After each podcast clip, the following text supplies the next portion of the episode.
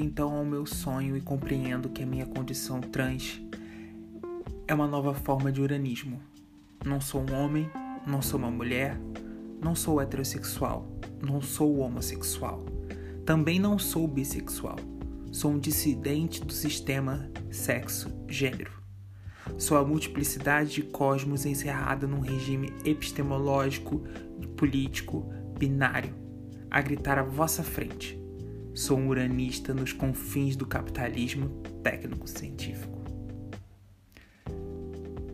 Eu sou o Matheus. Esse que você acabou de ouvir é o Paul B. Preciado, um homem trans. E trazer um homem trans no episódio 13 é ideologia de gênero? a gente vai descobrir isso depois da vinheta. Roda a vinheta.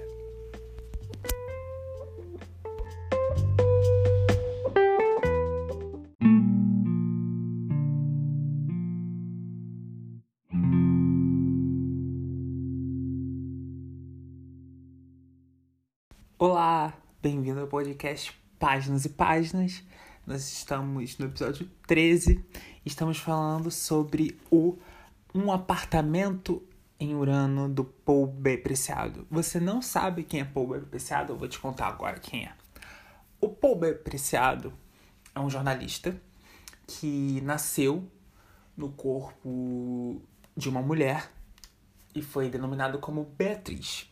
Só que depois de alguns anos começou a se ver, se reconhecer como um homem.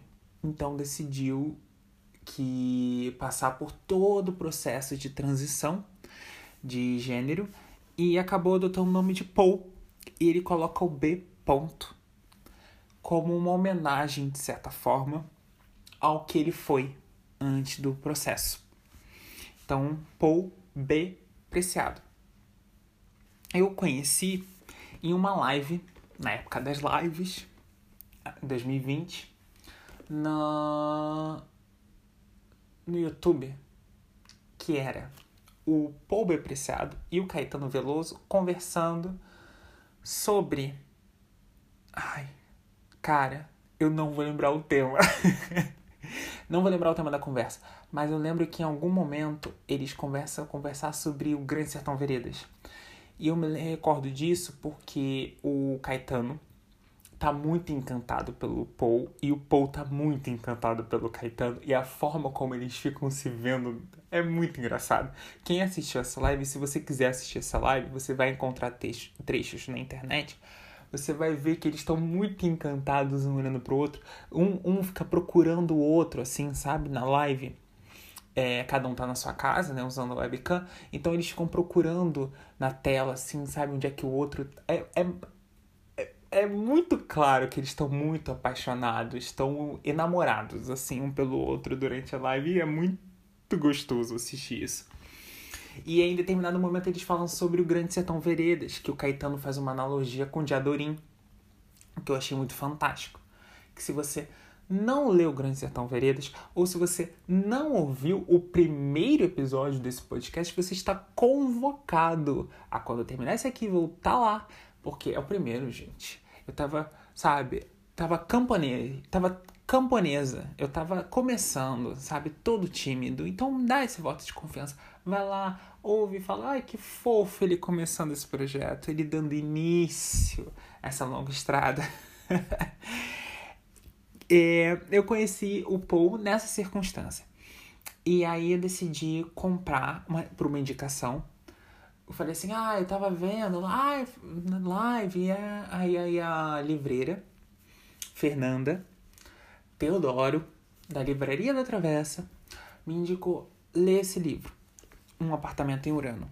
E por que Um Apartamento em Urano?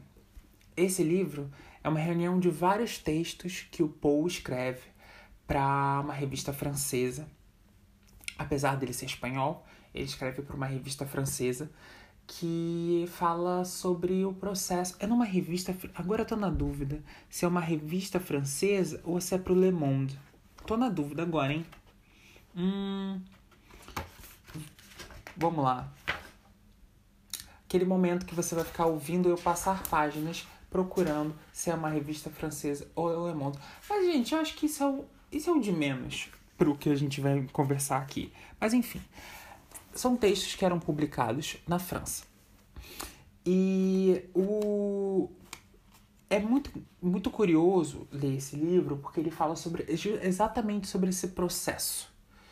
O Paul, ele começa a escrever esse livro, ele já, já se entende como um homem trans.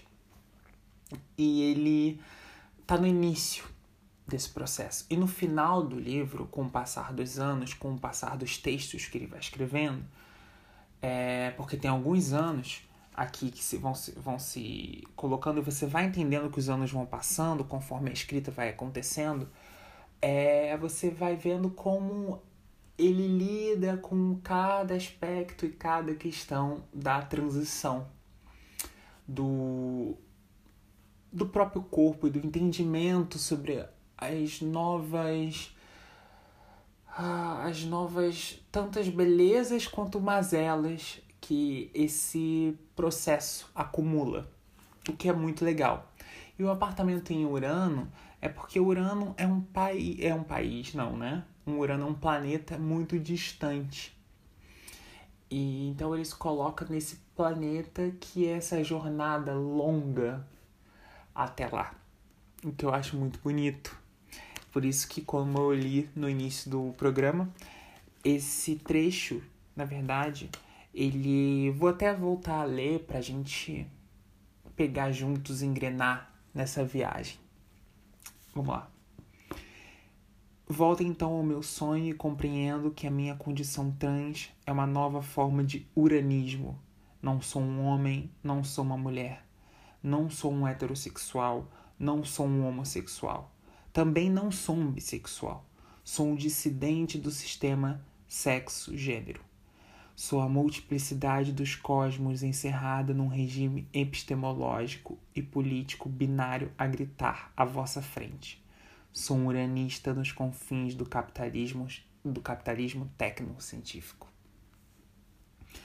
Eu acho muito legal esse recorte que ele faz, porque ele não está satisfeito em só estar nesse lugar que é muito difícil, que é da transexualidade, mas ele também se coloca como um anticapitalista, que é uma outra jornada também muito complicada.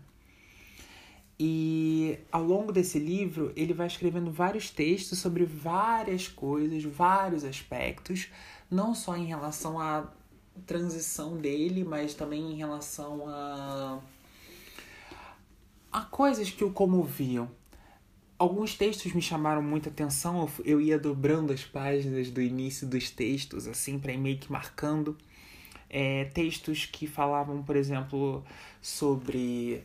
É, tem um texto que ele fala sobre ninfomaníaca e a vida de Adele né, que a gente em português ficou azul é cor mais quente, ele fala sobre como esses dois, esses dois filmes retratam o sexo de uma forma extremamente heteronormativa, apesar de se colocarem como vanguardistas no sentido de captação visual do sexo pro cinema ele fala, ele dá uma xoxada na Bjork, tadinha, não exatamente na Bjork, mas é numa exposição que a Bjork deu pro, fez no MoMA sobre a arte, que ela sobre o apanhado, né, artístico que a Bjork produziu ao longo dos anos, ele dá uma xoxada sobre essa questão da popularização e não no sentido de massa, mas no sentido de pop, que os museus, essa linguagem do museu foi criando enfim, vários textos. E muitos textos sobre essa questão da transexualidade no sentido do viés anticapitalista, porque aí ganha mais uma camada que deixa a circunstância dele mais complicada. Não bastasse, né, toda a questão em relação à identidade dele, ainda tem uma, um viés político pro, no sentido é, econômico. Porque ele não consegue desassociar o fato dele estar à margem social, no sentido sexual, do fato dele estar à margem no sentido econômico. O que eu acho um, um, um, uma ideia muito coerente, mas, de certo, mas também é um panorama e um recorte muito específico sobre esse personagem que é o Paul. Tem muitos textos muito bonitos, mas um texto que me chama muita atenção, que eu gostaria de aqui retomar, é um texto sobre. O nome do texto é A Bala.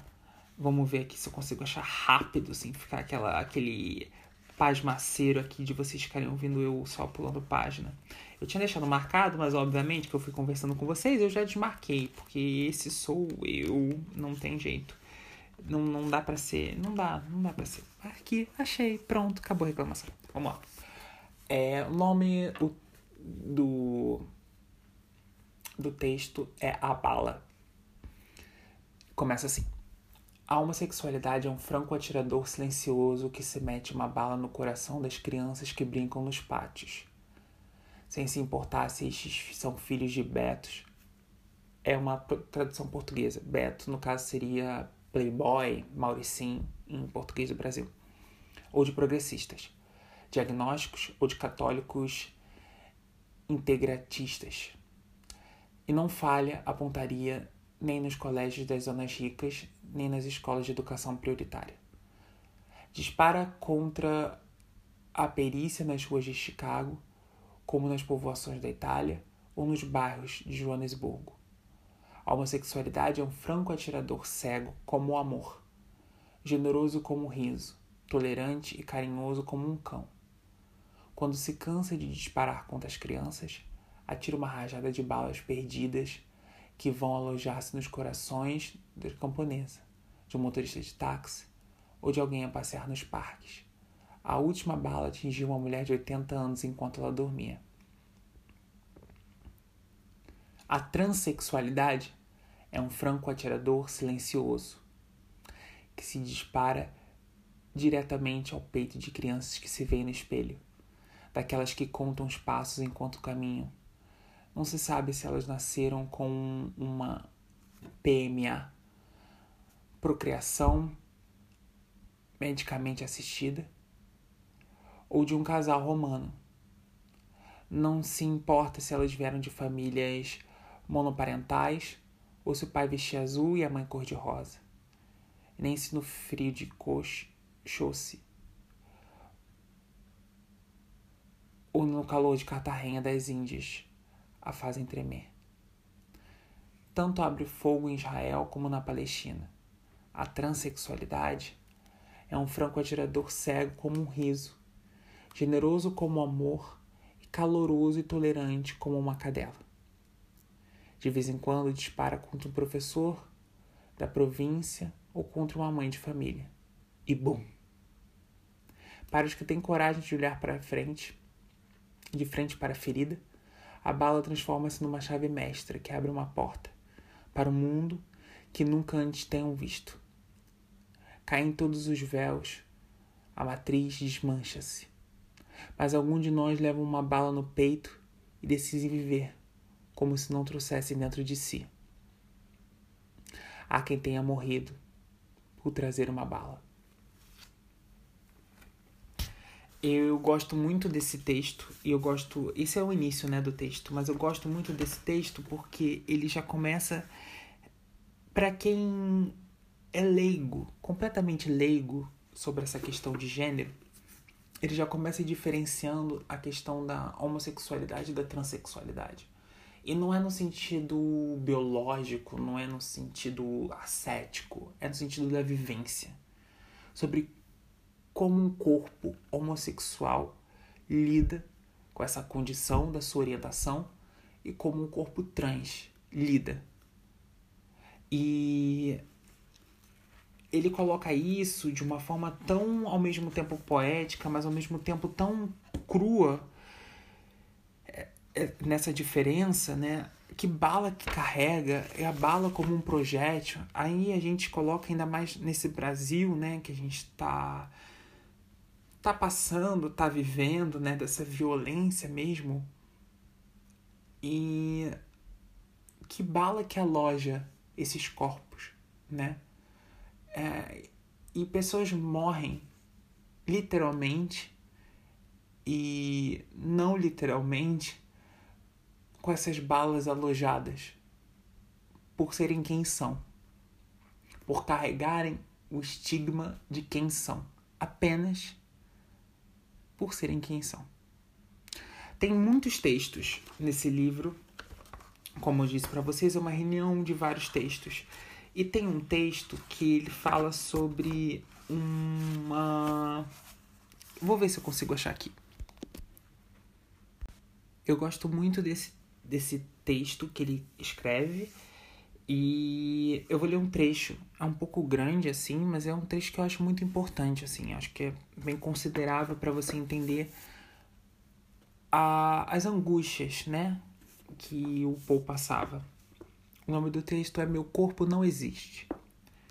Ao mesmo tempo que as mutações precipitadas pela administração contínua de testosterona se, se tornam cada vez mais evidentes, inicia, inicia um processo legal de reatribuição sexual que me levará, se o juiz aceitar o pedido, a mudar de nome no cartão cidadão. Os dois processos, o biomorfológico e o político-administrativo, não são, porém, convergentes. Embora o juiz avalie as alterações físicas sustentadas num indisponível diagnóstico psiquiátrico como condição de retribuição de nome e de sexo à minha pessoa legal, essas mudanças não podem reduzir-se de modo algum à representação dominante de um corpo masculino, segundo a epistemologia da diferença sexual. À medida que me aproximo da aquisição de um novo documento, e, bom, percebo-me com pavor de que meu corpo trans não existe nem existirá perante a lei, levando a cabo um ato de idealismo político-científico. Médicos, juízes negam a realidade do meu corpo trans, para poderem continuar a afirmar a verdade de um regime sexual binário. Existe então a nação, existe o tribunal, existe o arquivo, existe o mapa, existe o documento, existe a família, existe a lei, existe o livro, existe o centro de internamento, existe a psiquiatria, existe a fronteira, existe a ciência, existe até Deus. Mas o meu corpo trans não existe? O meu corpo trans não existe nos protocolos administrativos que garantem o Estatuto de Cidadania. Não existe como encenação da soberania masculina ejaculadora na representação da pornografia, nem como objeto de vendas em campanhas comerciais de indústria têxtil, nem como referente a segmentos arquitetônicos da cidade. Meu corpo trans não existe como variante possível e vital do humano nos livros de anatomia. Discursos e técnicas de representação afirmam unicamente a existência do meu corpo trans como uma espécie de taxonomia de, do, do desvio que tem de ser corrigido afirmam que existe unicamente como complemento de uma etnografia da perversão. Afirmam que os meus órgãos sexuais existem como um déficit ou prótese. Fora o diagrama de patologia, não existe uma representação adequada no meu peito e nem da minha pele, nem da minha voz. O meu sexo não é um macroclitóris nem um micropênis mas se o meu sexo não existe, os meus órgãos ainda são humanos? O crescimento do meu pelo não acompanha os sinais da minha retificação, da minha subjetividade na direção do masculino? No rosto, os pelos crescem em lugares sem significado aparente ou deixam de crescer, onde a sua presença indicaria a forma correta de uma barba. A mudança de distribuição da massa corporal e do músculo não me faz imediatamente mais viril apenas mais trans, sem que essa dominação encontre uma tradução imediata em termos do binário homem-mulher. A temporalidade do corpo trans é o agora, não se define do que era antes e nem pelo que se supõe terá que ser. O meu corpo trans é uma instituição insurgente sem constituição, um paradoxo epistemológico e administrativo, um devir sem teologia nem referente. E sua existência inexistente é a destituição ao mesmo tempo da diferença sexual e da oposição homossexual-heterossexual. O meu corpo trans vira-se contra a língua daqueles que o nomeiam para o negar. O meu corpo trans existe como uma realidade material, como um entremeado de desejos e práticas, e a sua inexistente, a existência põe-se em xeque. A nação, o tribunal, o arquivo, o mapa, o documento, a família, a lei, o livro, o centro de internamento, a psiquiatria, a fronteira, a ciência, Deus. O meu corpo trans existe. Eu acho esse texto bonito demais. Eu acho esse texto bonito demais. Eu fiquei até emocionado lendo assim. É um manifesto, né? Um manifesto da do pertencimento. Exato, é o manifesto do pertencimento. O um manifesto de que como sujeito, como ser humano, e por mais que a gente tenha essa visão completamente binária da vida, e do, das pessoas que nos cercam, esse corpo persiste em continuar sendo um corpo que existe. Esse e muitos outros textos tão bonitos quanto esse estão nesse livro, Um Apartamento em Urano, que é um tipo de livro que você pega e você vai lendo, pode ler um, dois, três, quatro, cinco textos antes de dormir. Acho que a questão não é muita quantidade, mas é como os textos se colocam para você e como você deixa também se fluir com os textos que ali estão. É, para mim foi muito importante. Eu li esse livro na altura que eu tava, eu tava iniciando um laço de amizade com o Gabriel. Um beijo, Gabriel. Saudade de você. E pro Gabriel foi muito importante essa leitura. Depois que eu terminei, eu emprestei esse livro para ele. E foi importante como um entendimento que ele não se sentia sozinho nesse mundo, sabe? De que pessoas também passavam por isso. É, essa rede de, de reconhecimento é muito importante, né? E o Paul B Preciado pode ser tanto uma rede de reconhecimento como uma rede de conhecimento para você que está fora desse universo, mas que não percebe muito bem, não entende, mas que gostaria de se aproximar entender que as pessoas são diversas e que todos merecem um lugar de respeito e retribuição pela simples condição de ser quem são. É isso, gente. Um beijinho. Até a próxima semana, até a próxima quarta-feira. É. Ai, aquele momento que eu tenho que falar, senão eu vou esquecer. Que é adicionem o canal do no Instagram, que é o arroba underline páginas e páginas, e lá a gente vai continuar conversando sobre esses temas que aqui eu trago e sobre os livros que aqui eu trago, tá bom? Semana que vem vai ser um livro tão especial quanto esse e que seja uma semana muito especial para todo mundo, uma semana de muito de muitos bons afetos para todos nós, tá bom? Até semana que vem, até o próximo episódio. Um beijo.